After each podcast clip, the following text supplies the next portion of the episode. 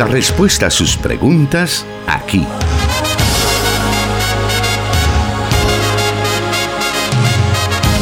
En Solución Bíblica. Comenzamos.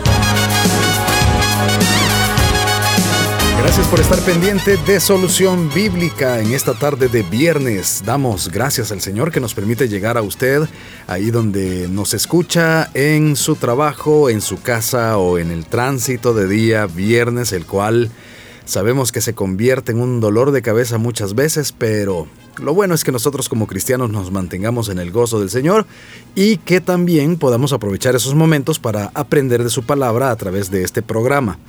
Damos gracias a Dios entonces por estar llegando a usted y también porque ya está con nosotros listo para responder sus preguntas el pastor Jonathan Medrano. Bienvenido, pastor. Gracias, hermano Miguel. Un saludo para todos nuestros oyentes que en diferentes partes del país están en sintonía de este programa Solución Bíblica, que es emitido los días martes y viernes en el horario de las 5 de la tarde, que como bien señalaba el hermano Miguel hace un momento, es una hora bastante complicada, especialmente en las principales arterias del país. Pero qué bien que usted se haga acompañar de este programa y que estos 60 minutos de programa puedan servir para eh, ser instruidos por la palabra de Dios. Agradecemos a todos nuestros oyentes que trasladan sus diferentes preguntas e inquietudes a través de los diferentes medios. Gracias por estar ya conectado con nosotros y para nosotros siempre es un privilegio llegar a usted a través de las diferentes emisoras de radio que conforman Corporación Cristiana de Radio y Televisión como es 100.5 FM Restauración, 540 AM La Estación de la Palabra, 1450 AM Restauración San Miguel y por supuesto desde donde estamos transmitiendo esta señal en Plenitud Radio 98.1 FM para Santa Ana y Sonsonate. A nosotros también se unen nuestros hermanos en el occidente de Guatemala, específicamente en el departamento de Totonicapán y para sus alrededores, nuestros hermanos de Cielo FM 89.1. Les enviamos un saludo muy especial. Gracias por ser fieles a este llamado de poder escuchar y transmitir la señal de, esta, de este programa Solución Bíblica. Vamos a dar inicio esta tarde con las preguntas que nos han llegado a nuestra cabina de radio a través de las redes sociales.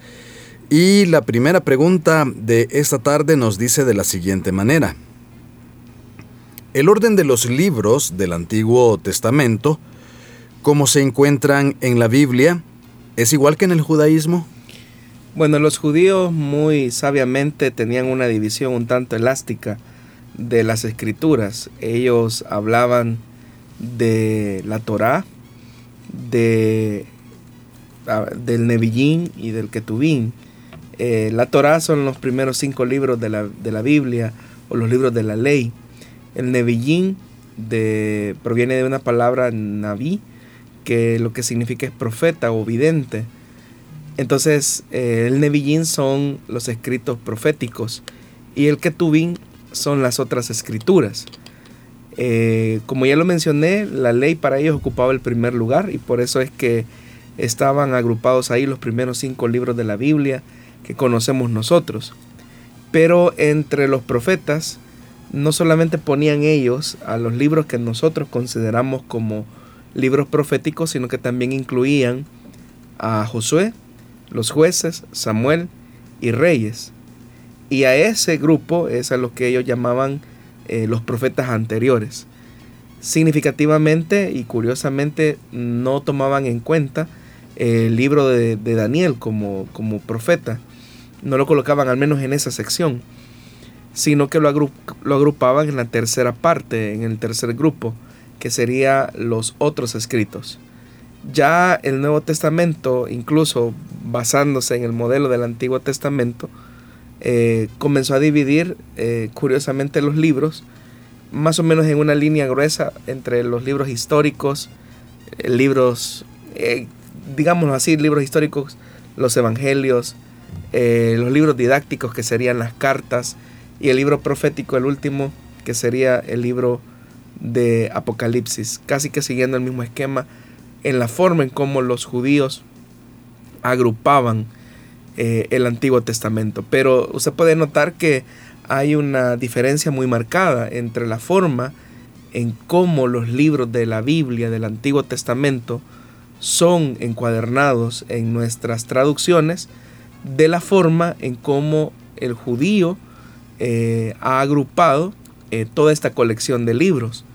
Y esto es así, repito, porque ellos van dando como una ponderación central, digamos, a la ley. Por eso es que la Torah aparece como los primeros cinco libros, ¿verdad? Y luego de la Torah se deriva el ejercicio profético o la acción profética. Es decir, los profetas no hablan de, su propia experiencia, sino que los profetas hablan a partir de la reivindicación de la Torah. Entonces por eso es que los judíos eh, ubican eh, el Nebillín o los libros proféticos en este segundo bloque. Y el Ketubin, que serían los otros escritos, que para nosotros vendrían siendo los libros que básicamente tienen eh, los elementos sapienciales o de sabiduría, libros que nosotros en nuestra clasificación consideraríamos como libros históricos, como Nehemías, como Esdras, son libros que contienen para ellos elementos de sabiduría, de tradición y lecciones o elementos pedagógicos que son como la parte práctica de la ley.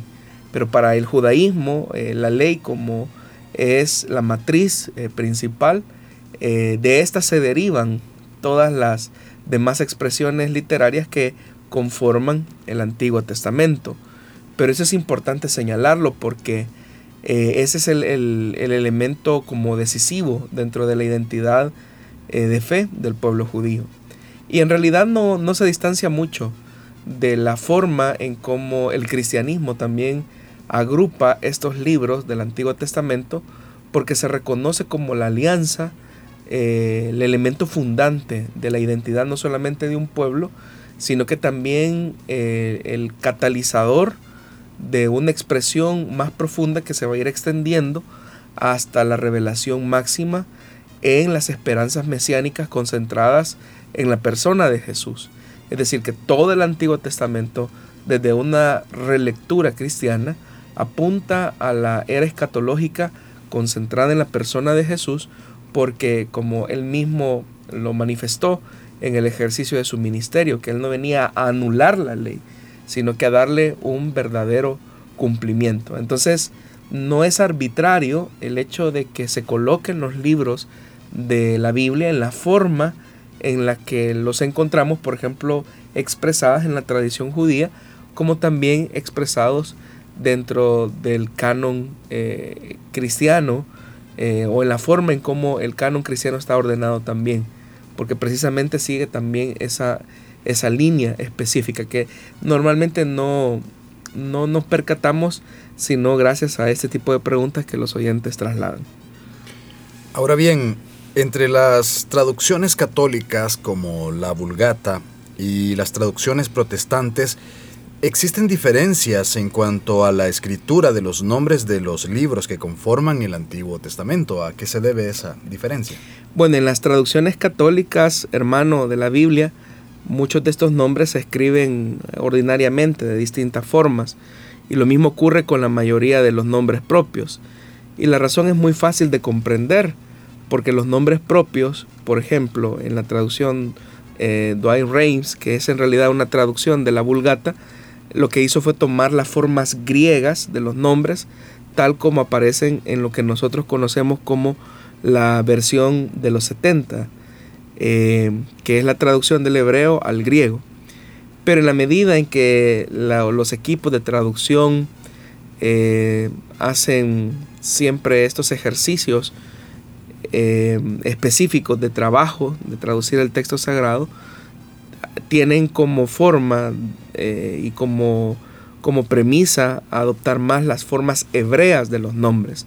Por eso es que tal vez en algunas traducciones muy antiguas de la Biblia, eh, como la Vulgata, como la que usted mencionó, la pronunciación de estos nombres siguen más las formas griegas, pero eh, en las traducciones más recientes, tanto en el lado católico como en el lado protestante, hay un movimiento cada vez más intencionado por acercar la pronunciación y la traducción de los nombres a las formas hebreas, que era la lengua de origen de, del, Antiguo Testamento. A eso se debe esa diferencia que uno puede encontrar en, en la forma en cómo aparecen esas, esas formas o esos nombres en algunas traducciones que son más antiguas en comparación con otras que son más, más modernas, más recientes. Usted está escuchando el programa Solución Bíblica. Le invitamos a seguir con nosotros. Tenemos por delante varios minutos, los cuales vamos a aprovechar para poder disipar todas las dudas que usted nos envía a través de las redes sociales y cada una de ellas son respondidas a la luz de la palabra de Dios. Volvemos en unos segundos.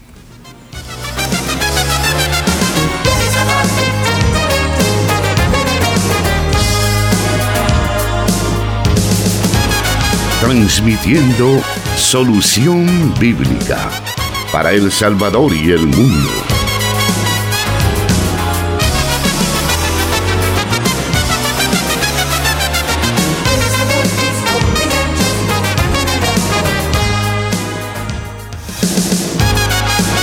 Seguimos adelante y ahora vamos con la segunda pregunta que nos dice así. ¿Cómo se combina el elemento de la revelación y de la inspiración de las escrituras y cómo el elemento divino que es perfecto se puede fusionar con el elemento humano que es tan imperfecto y poder preservar así el mensaje de Dios intacto en la Biblia?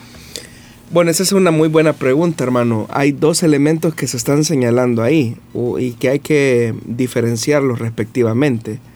Uno es el tema de la revelación y otro es el tema de la inspiración de las escrituras. Solo desde el momento en el que se plantean estos, estos dos temas, estamos hablando de que hay una participación eh, compartida entre el aspecto divino y humano en la formación de lo que hoy nosotros conocemos como la Biblia. De tal manera que una aproximación correcta a reconocer el texto sagrado eh, como escritura inspirada por Dios parte de la premisa que es un mensaje que ha sido revelado por Dios. Entonces el factor esencial es que en uno y otro caso es la luz divina la que capacitó al escritor para juzgar en un plano más elevado y garantizar así las verdades que toman así una cualidad eh, nueva de, ser un texto sobrenatural eh, y espiritual. Cuando estas verdades se enseñan en la última etapa de la inspiración es que se presentan a sí mismas como la garantía de que ese mensaje que se, trans, que se transmite eh, viene garantizado por una autoridad divina. Y esto es así porque el don de la inspiración, es decir, el carisma de la inspiración, es la que dirige toda la actividad práctica de la comunicación de las verdades recibidas por revelación e iluminación de Dios. Es como el don de Dios que ilumina los juicios y que dirigen la ejecución concreta de la obra en conformidad con el fin que se tiene ante la vista y en conformidad con la forma literaria que se va a adoptar para transmitir ese mensaje que ha sido revelado claramente la inspiración, eh, pues obviamente que viene después de la revelación. Lo primero que viene eh, es la revelación. Eh, Dios se revela al hombre, Dios comunica una verdad y Dios inspira o inspiró a esos escritores para transmitir un mensaje específico. Y las formas en que ese mensaje se transmitió fue por la palabra, es decir, la palabra que vino y el espíritu que impulsó esa palabra. Eh, en el hebreo es dabar, es decir, la palabra, pero no es simplemente una palabra que se expresa o que se comunica, sino que es una palabra viva que tiene fuerza, que tiene movimiento, porque viene inspirada por el Espíritu Santo. Entonces lo que primero viene al hombre es la revelación de la verdad, el carácter, la voluntad y la moral de Dios en razón de una función específica que se desea comunicar. Entonces, como esa revelación es perfecta, esa revelación viene a inspirar eh, al geógrafo para que pueda transmitir ese mensaje. Y ese mensaje que se transmite como una palabra profética, eh, vamos a decirlo de esa manera, es la que finalmente con el tiempo se va a condensar en el escrito sagrado. Pero es Dios el que inspira al hombre sobre la base de, la, de lo revelado, de aquello que Dios ha manifestado como su voluntad perfecta. Entonces lo que primero ocurrió fue un mensaje revelado, es decir, es Dios tomando la iniciativa de revelar su verdad a aquellos hombres a los que quiso manifestarla. Y sobre la base de esa revelación, esa revelación fue el catalizador de la inspiración por medio de la cual el Espíritu Santo impulsó o movió a los agiógrafos para colocar por escrito lo que ahora nosotros tenemos. Pero el oyente pregunta cómo se pueden combinar ambas cosas, porque estamos más que claro que eh, Dios quien revela su mensaje es totalmente perfecto y pleno en cuanto a la verdad, en cuanto a la realidad, en cuanto a sus demandas y exigencias. Pero nosotros los hombres somos finitos e imperfectos. Y en todo lo que el hombre pueda intervenir, pues existe la inmensa probabilidad de, un margen de error o de un error específico. Y es ahí donde las personas eh, sacan conjeturas y dicen, bueno, no toda la Biblia es inspirada por Dios porque en la parte humana que Dios eh, utilizó, siempre existe ese margen de error. Pero precisamente por el hecho de que la revelación es perfecta y esa revelación es la que impulsa y motiva el corazón del escritor sagrado, eh, hay, una, hay un total control del Espíritu Santo, quien es el, el, que mueve el instrumento, es decir, el que tiene eh, la causa principal de manifestar a, su causa instrumental, vamos a decirlo así, la manifestación plena de esa verdad que se desea transmitir. Y en esa combinación, donde el Espíritu Santo es el que toma el control, pues obviamente eh, la causa instrumental viene a ser eh, el medio que Dios utiliza sin anular su personalidad, sin anular sus emociones, sin anular eh, su conocimiento. Pero el elemento fundante es la revelación que el Espíritu Santo utiliza para llevar su causa, para llevar a su instrumento, esa causa instrumental, a transmitir ese mensaje, esa palabra. Ahora, en vista de la explicación que nos ha dado por causalidad instrumental, como usted lo mencionaba, eh, ¿de qué forma fue movido el, escritor inspirado? Bueno, hermano, el autor principal de las escrituras, como lo hemos dicho, es el Espíritu Santo. El escritor humano simplemente es un autor instrumental, es decir, es el instrumento que el Espíritu Santo eh, utiliza para, como, utilizó para comunicar el mensaje que ahora tenemos en las escrituras. A primera vista, eh, esto no parece muy útil porque eh, el afirmar que, por ejemplo, el escritor solamente fue un instrumento por Dios, puede llevar a un punto de creer que, Dios anuló el conocimiento, la personalidad y las emociones, al punto que simplemente fue un, vehículo nada más que, que Dios utilizó y que lo que tenemos en las escrituras eh, no lleva implícito los elementos humanos. Pero en realidad si entendemos bien el hecho de cómo el hombre, cómo el agiógrafo, eh, el escritor, eh, fue el instrumento de Dios para comunicar ese mensaje, una de las características más importantes de una causa instrumental es que se distingue o se separa de la causa principal. es decir, que la causa instrumental no actúa por sí solo, no actúa por su propio poder, sino que es movido a actuar por una causa principal que va más allá de, su visión y que es la que lo impulsa o lo mueve a ejecutar una obra que se le asignó. Eh, sin embargo, pues la causa principal y la instrumental eh, forman un solo principio de acción, es decir, combinados es lo que hace posible el milagro de las escrituras tal como lo tenemos. Y si bien es cierto que aunque el instrumento en este caso el escritor, depende que para su ejercicio sea efectiva la causa principal, que es Dios y su revelación. Sin embargo, eh, la causa principal tiene la potencialidad eh, de mover a la causa instrumental para llevar a cabo eh, la misión que Dios efectivamente logró al darnos las escrituras.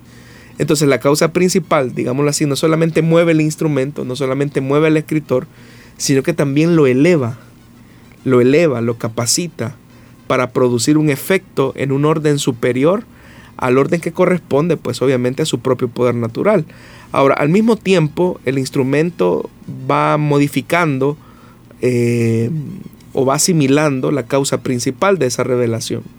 De tal manera que, por ejemplo, aquellos que escribieron eh, los libros sagrados que conforman la escritura, aunque no tenían plena conciencia que eso en algún momento llegaría a ser escritura sagrada, es ahí donde decimos que la causa instrumental obedece a un orden superior sin que se dé cuenta. Pero en esa íntima conjunción que es secreta para el hombre, que es secreta para el instrumento, pero que es objetiva y concreta y real para eh, la causa principal o para el origen principal de esa revelación, esa conjunción y esa cooperación es la que logra al final llevar y comunicar un mensaje, de tal, de tal forma que todo el efecto se atribuye, es verdad, a la causa instrumental, al escritor, porque es el escritor el que pone su, de su puño y de sus letras las palabras que se comunicaron cuando ya el texto se colocó por escrito, valga la redundancia, pero en esos elementos eh, hay un poder sobrenatural del espíritu que es el que impulsa al escritor para responder por medio de la revelación a una realidad concreta. Un ejemplo que digamos nos puede ayudar a seguir más fácilmente lo que estamos diciendo para, para hablar de, de la causa principal y la causa instrumental, es que por ejemplo cuando un hombre se sienta a escribir una carta, pues ordinariamente pues toma una pluma eh, en la mano y, y comienza a escribir sobre una página de papel. La pluma está hecha para escribir, pero no va a escribir la pluma hasta que sea movida por una fuerza mayor, eh, por una fuerza que tiene el conocimiento de lo que va a colocar. O sea, una pluma podría escribir, o una persona podría escribir sobre el papel signos y puntos, eh, podría escribir palabras aisladas, frases desconectadas, pero en sí mismo eso no va a comunicar nada. Pero cuando ya hay una intención, cuando hay una causa principal, que en este caso es el que va a tomar la pluma, dice, bueno, voy a escribir una carta y voy a comunicar un mensaje. Entonces va a haber una articulación de las palabras, del contenido, de la intención, de la intencionalidad, de la espontaneidad, de la emocionalidad, incluso que, que va inmerso detrás de todas aquellas grafías que se van a colocar. Entonces la pluma por sí sola no puede hacer nada. Eh, pero también el escritor necesita esa pluma para comunicar ese mensaje. Y a eso es a lo que me refería yo cuando decía que tanto la causa principal como la causa instrumental caminan juntas. Y en ese proceso, en ese ejercicio, es donde se da ese milagro tan sorprendente que tenemos ahora en las escrituras. Entonces, eh, todo esto es eh, correcto decirlo porque en realidad Dios actúa de esa manera.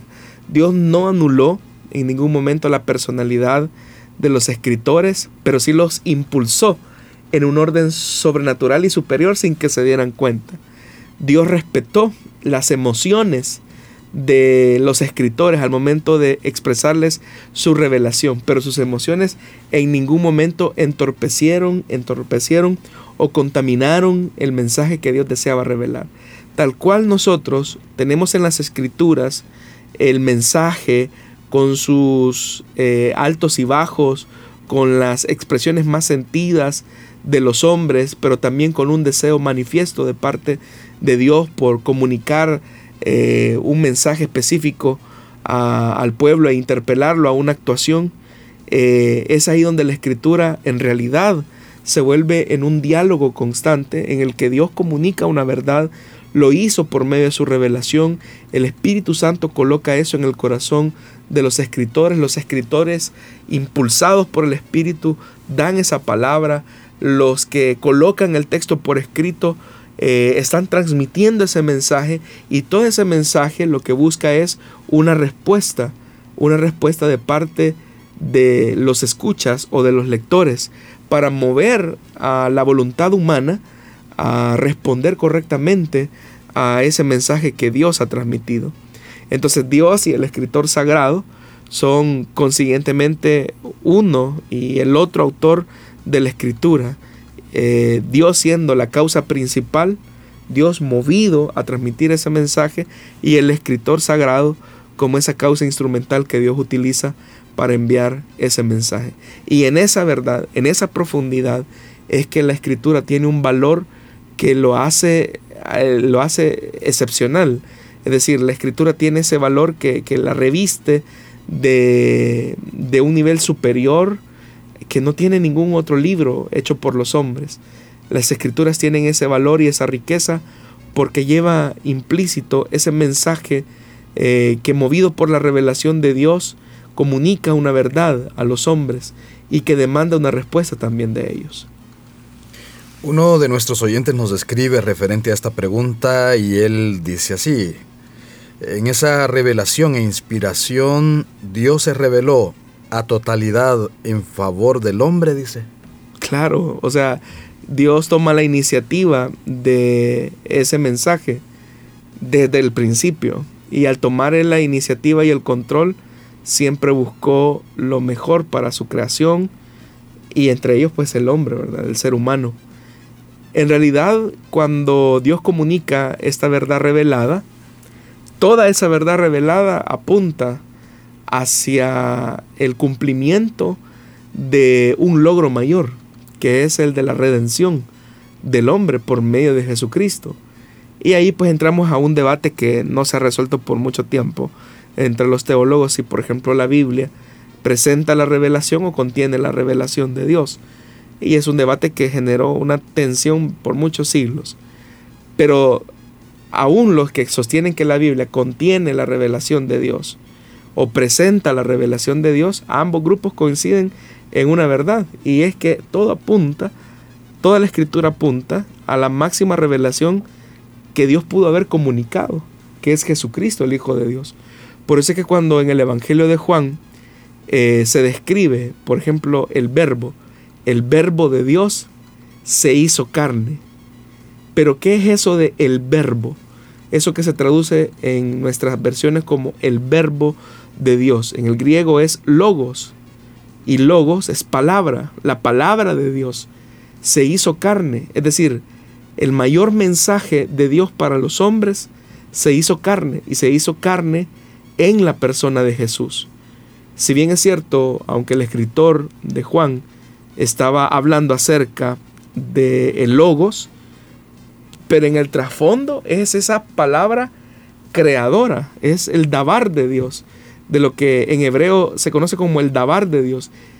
Pero la palabra, como, como, como nosotros la entendemos, no es simplemente una locución verbal, sino que es una palabra creadora. Es decir, así como cuando Dios dijo, y dijo Dios sea la luz, y la luz fue hecha pero fue la palabra, es el dabar de Dios. La palabra de Dios es una palabra creadora. Y en ese sentido, la máxima expresión de revelación de Dios para el hombre en beneficio del hombre es el dabar de Dios que es Jesús. O el logos en palabras de Juan que es Jesús. Porque es un mensaje que viene de parte de Dios. Él no simplemente es el mensajero, Él es el mensaje. Pero no es simplemente una palabra que se dice, es una palabra que transforma. Y siendo que Jesús es esa palabra transformadora, la misma escritura tiene esa mística de transformación. Por eso es que hay personas, hermanos, que podrían leer la escritura sin necesidad de un predicador y Dios comenzarles a transmitir muchas verdades.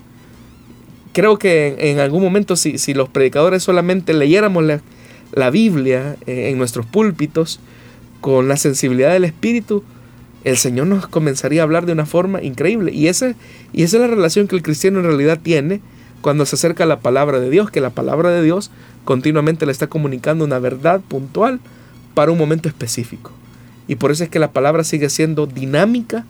Es verdad que mantiene fija su revelación, pero es una palabra dinámica porque responde a los contextos y a las necesidades del, del ser humano en situaciones determinadas.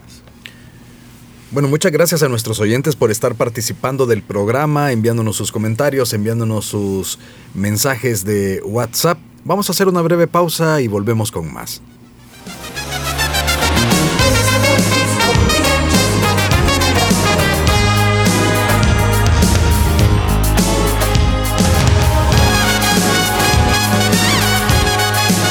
Solución Bíblica Puede escucharlo en SoundCloud.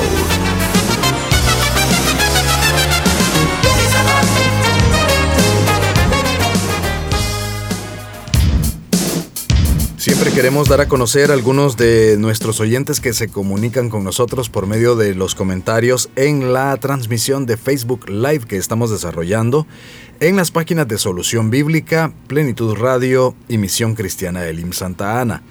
Allí puede buscarnos en Facebook, vernos, escucharnos y comentarnos, enviarnos también sus preguntas, si así lo desea. Nosotros estamos tomando notas de nota de ellas para que usted pueda escuchar su respuesta lo más pronto posible y así juntos aprender de la palabra de Dios y escuchar los mensajes, escuchar este programa que por supuesto nos llena de muchos elementos que podemos tomar en cuenta acerca del estudio de las Sagradas Escrituras, acerca de la vida cristiana, acerca también del contexto histórico de, de las Sagradas Escrituras.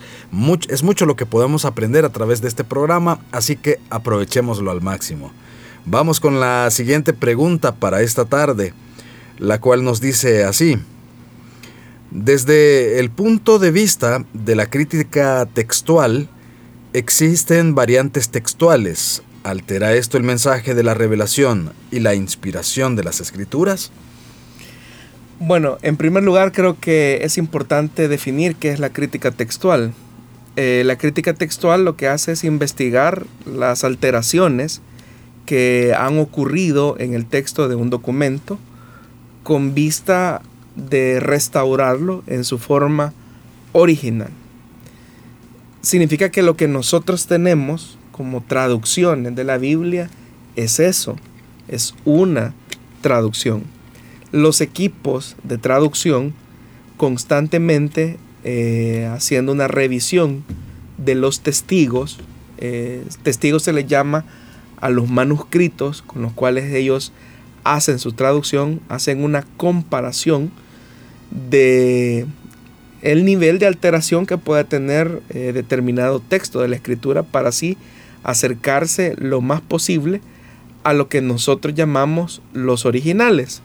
Porque lo que tenemos ahora son copias de copias de copias de copias. Que obviamente estas van siendo agrupadas en familias y obviamente que las más fidedignas eh, familias las, son aquellas que se acercan más a los originales. Ahora, los principios directivos de la crítica textual, que es por lo que pregunta el oyente, son los mismos para toda clase de escritos. Y que aunque la aplicación, digamos, varía de documento en documento, especialmente cuando hay una consideración con respecto al número de documentos o de testigos exigen, eh, existentes, eh, la variedad de esos documentos que existen, la calidad de esos textos. Entonces la crítica textual trata la manera de hacer una investigación exhaustiva para tratar la manera de hacer esa comparación y ver cuál es el nivel de alteración que puede haber tenido un texto. Ahora, si la crítica textual, porque la crítica textual no solamente se aplica a la Biblia, sino que se puede aplicar eh, a, libros, a, diferentes eh, literatura, ¿verdad? Si la crítica textual se aplica a los libros de la Biblia, pues obviamente que el objetivo de la crítica textual va a consistir en clasificar las numerosas variantes que se encuentran en la, en la traducción, eh, perdón, en la tradición de los manuscritos que se conservan y elegir entre aquellos que tienen más garantía de representar la lectura original. Por ejemplo, el Nuevo Testamento eh, ha llegado a nosotros de múltiples formas y a través de múltiples amanuenses, es decir, gente que se dedicó a copiar las escrituras. Desde el principio, eh, hasta el invento de la imprenta, lo que se hacía era copiar y copiar y copiar y copiar un texto de la escritura, una y otra vez. Entonces habían grupos, em, eran monjes más que todo, monjes que se dedicaban a la copia de los escritos sagrados. Y obviamente que en ese proceso de las copias que se hacían de la escritura, por un elemento, pues lógicamente humano, existían alteraciones en el texto, pero no es que esas alteraciones del texto impliquen que eh, hubiese una alteración ni de la revelación de Dios ni de la inspiración de Dios, porque estamos frente a copias, copias que se hacían de la escritura, copias que se hacían de, de esos libros, ¿verdad? Que la iglesia llegó a reconocer como libro sagrado. Pero como, como decía, ese proceso de copiar las escrituras, pues obviamente que habría la posibilidad para un margen de error humano en ese proceso de copias. Y ahí es que los especialistas eh, en la crítica textual dividen las variantes textuales eh, entre variantes involuntarias y variantes voluntarias o, intencionales también se conoce. Las variantes eh, involuntarias son aquellas, ¿verdad?, donde hubo algún error en cuanto a la repetición de una palabra o la omisión de una palabra o, o de, una, de una letra. Esa omisión o esa adición que se podía hacer esos errores que se podían dar en algún momento a falta de luz, a falta de no tener un espacio adecuado en el momento en el que se estaba realizando la copia, a causa del cansancio del copista. Eh, eh, el resultado daba como origen, pues obviamente que una variante textual eh, no intencional. Y obviamente que cuando los especialistas hacen un abordaje de cada uno de estos testigos, pues las encuentran, ¿verdad? Eh, y de hecho que hay claros eh, ejemplos de eso. Por eso es que el aparato crítico, eh, que es, es, ese conjunto de, de, elementos que certifican la calidad y la autenticidad o la cercanía más bien con los originales, es lo que le permite a los traductores poder llegar a acercarse lo más posible a lo que los escritores originales, los escritores sagrados, eh, quisieron transmitir. Entonces las variantes involuntarias, eh, como ya lo dije, se daban por ese tipo de errores humanos, por ditografía, por afilografía, eh, es decir, por diferentes causas. Pero existen también variantes voluntarias, aunque estas variantes voluntarias son una intencionalidad, ¿verdad? Ya del copista de agregar elementos que, por ejemplo, no estaban contemplados eh, en los originales. Y obviamente que la crítica textual, al hacer una comparación de todos los testigos o manuscritos, los más antiguos y aquellos que se encuentran, digamos, eh, reflejados en una variante específica, logran detectar y decir, bueno, aquí lo que hubo fue una adición o hubo una omisión y fue intencional. Y especialmente esto se dio en algunos manuscritos que son más recientes.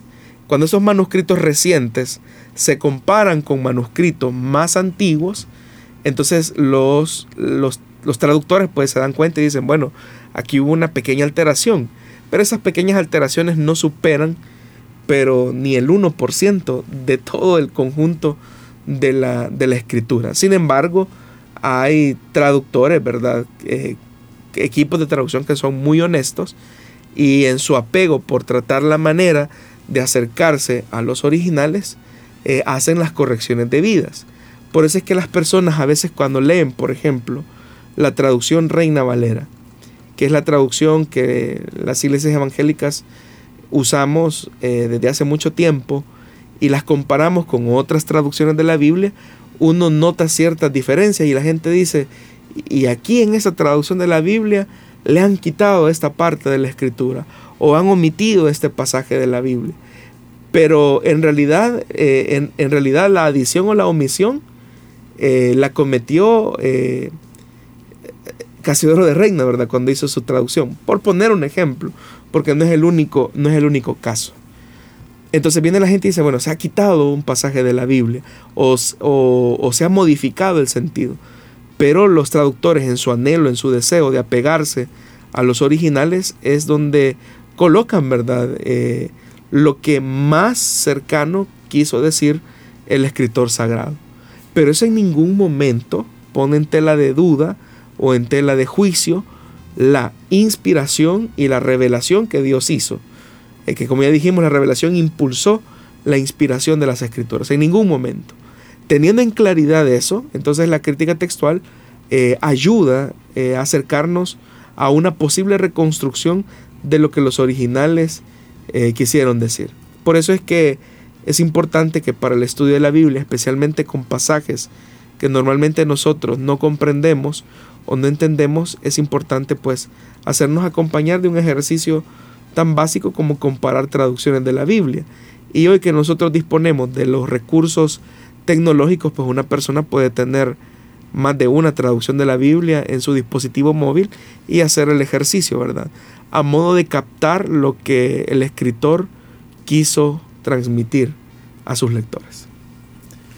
Muy bien, vamos a continuar esta tarde con el programa Solución Bíblica. Tenemos otros minutos más para poder dar a conocer más de las preguntas que usted nos envía. Usted puede enviar sus preguntas a los medios que damos a conocer durante este programa y a través de esos mensajes que usted nos envía estamos eh, pues haciendo más grande nuestra lista de preguntas y así poder juntos aprender más de lo que usted está consultando que tal vez otro oyente tenía esa pregunta, usted la hace y estamos solventando varias de esas inquietudes y creciendo en el programa. Le invitamos entonces para que pueda escribirnos a los medios que están siendo mencionados durante el programa. Volvemos en unos segundos.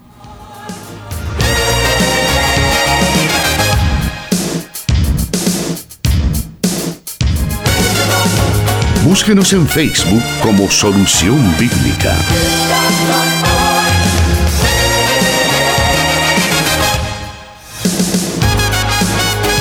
Vamos a otro orden de preguntas, otro tema que vamos a estar en estos momentos escuchando eh, su respuesta. Y la pregunta dice de la siguiente manera. ¿Las posesiones demoníacas son trastornos de la personalidad o alguna enfermedad mental como lo sugieren algunos cuando leen los evangelios? Bueno, hay que tener mucho cuidado eh, lo que la escritura muestra en los evangelios como posesiones demoníacas son efectivamente lo que la, lo que la Biblia dice. No podemos eh, restar o reducir el contenido de, de lo que ahí se expresa. Es verdad que hay cierta caracterización de algunas posesiones que efectivamente pueden eh, llevar a una persona a concluir que son algún tipo de trastorno o alguna enfermedad mental la que estaba produciendo ese hecho. Pero vamos a partir de la verdad que el Señor Jesús en su, en su calidad de Hijo de Dios, pues él, él sabía distinguir entre aquello que era una enfermedad y aquello que era una posesión como tal el término posesión eh, se usa con frecuencia, especialmente cuando las traducciones al español del Nuevo Testamento se encuentran frente a los evangelios sinópticos y que de alguna manera tratan de representar el significado del término daimonizomai. Y daimonizomai puede ser traducido eh, precisamente como esa forma, estar poseído, tener un demonio, tener un espíritu inmundo, un espíritu malo. Eh, todo eso implica daimonizomai.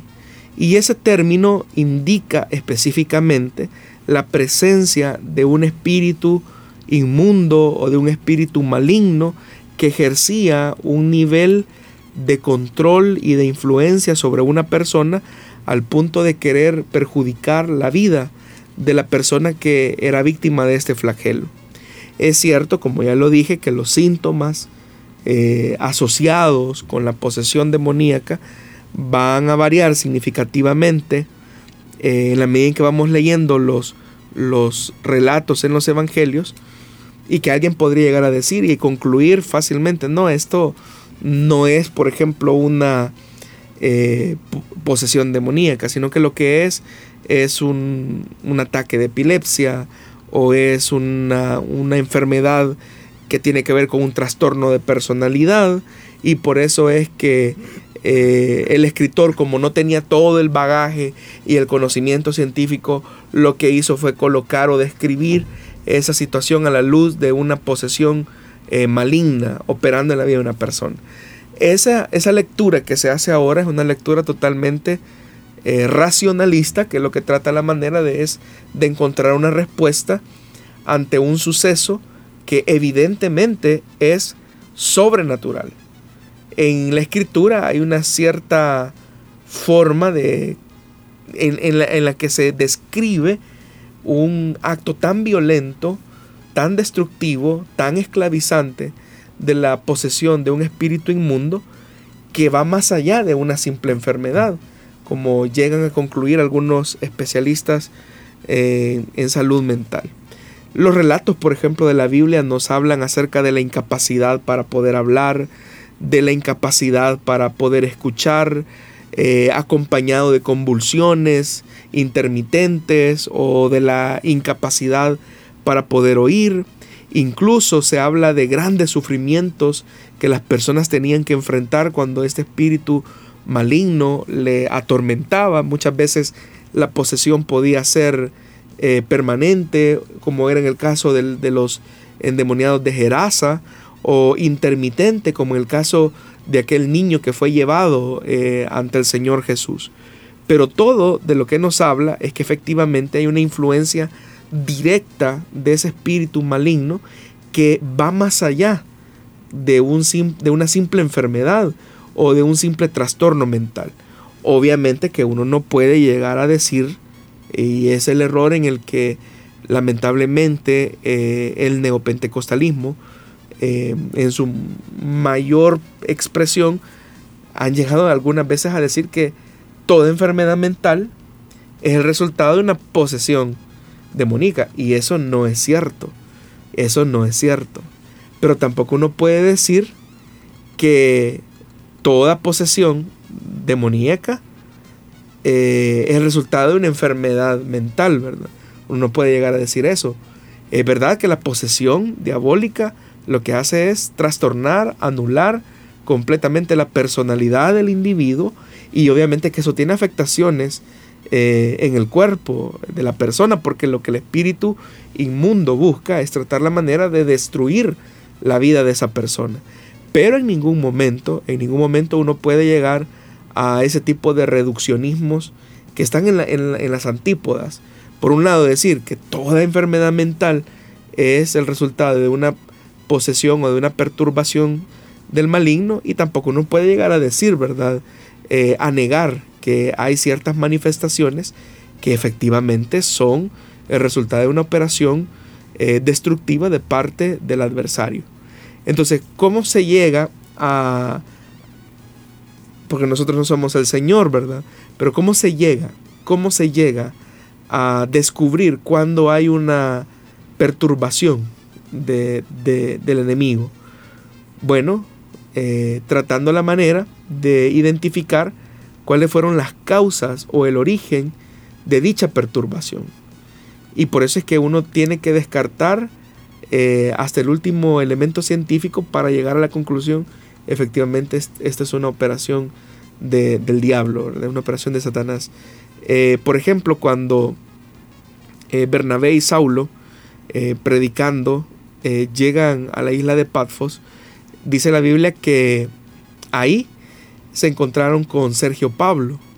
Y Sergio Pablo era un hombre muy inteligente, escuchando el mensaje del Evangelio, pero a la par de él había un hechicero llamado Elimas.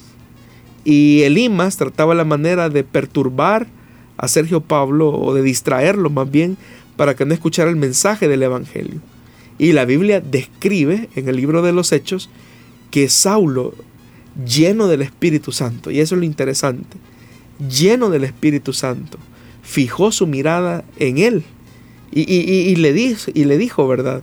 ¿Hasta cuándo vas a pervertir, vas a perturbar, vas a estorbar los caminos rectos del Señor?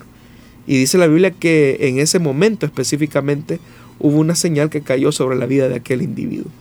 Pero note que fue necesario que eh, Saulo eh, fuera lleno del Espíritu Santo para detectar que lo que estaba ocurriendo ahí, por ejemplo, no era simplemente una oposición, sino que lo que estaba ocurriendo efectivamente ahí era eh, una oposición de Satanás que se estaba manifestando.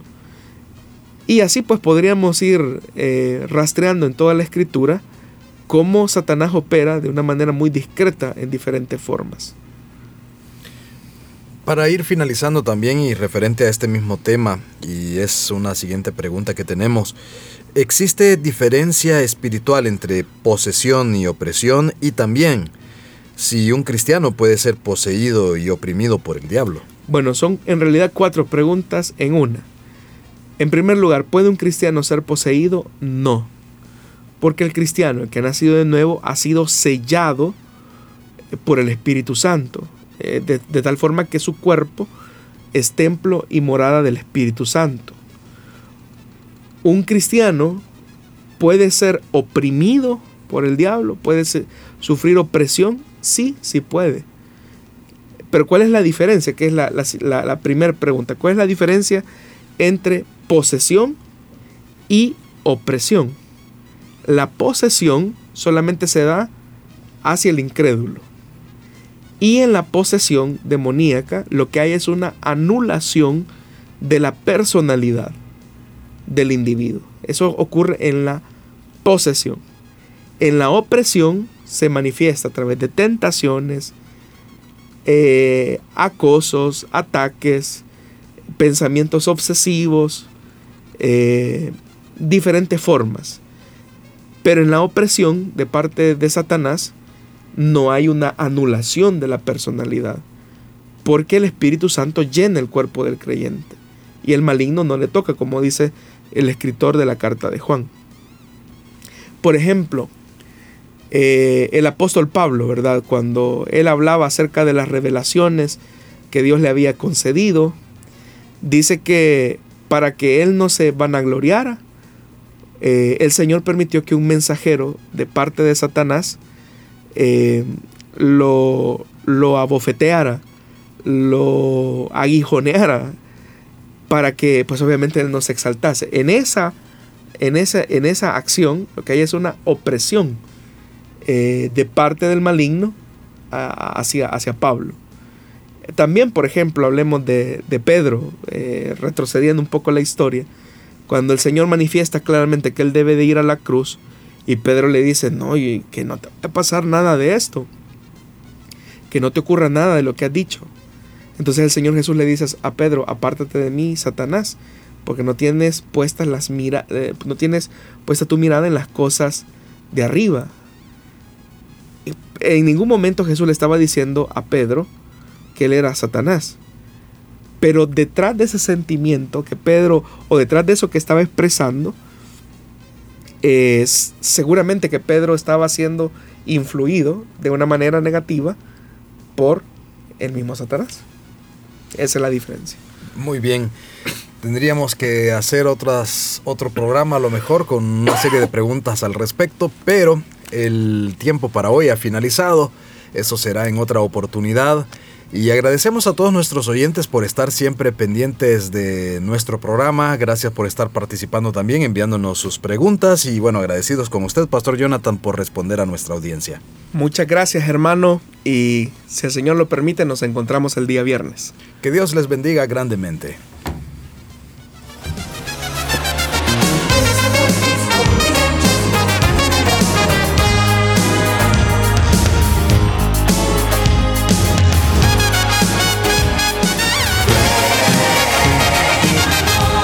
Dios da la sabiduría y el conocimiento. Solución bíblica. Hasta el próximo programa.